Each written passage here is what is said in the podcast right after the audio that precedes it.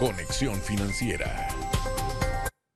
El mes de diciembre es sinónimo de Navidad, de compartir, de regalos, arreglos a la casa, entre otras actividades que para algunos se vuelven un dolor de cabeza financiero. Para ayudar con algunos consejos a casa nuestro economista Carlos Arauja. Adelante.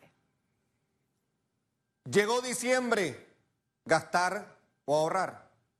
En este mes de diciembre es usual recibir un aguinaldo extra, ahorros navideños, bonificaciones, más el décimo tercer mes lo que nos puede llevar a una falsa sensación de riqueza temporal.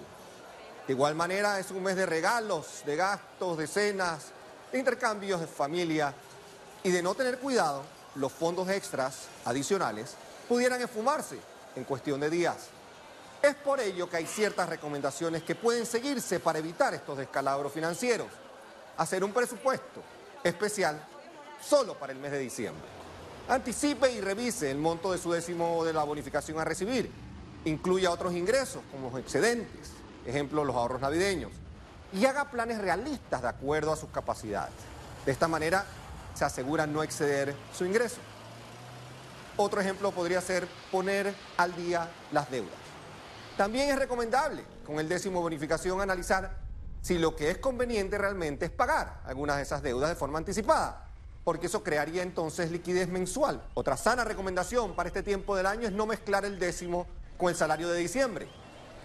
Un error típico es pensar que el salario de diciembre es como otro décimo u otra bonificación. Pero no, recomendamos entonces darle un tratamiento separado al salario de diciembre. Inviértanlo en lo que siempre, como sus gastos básicos y otros compromisos.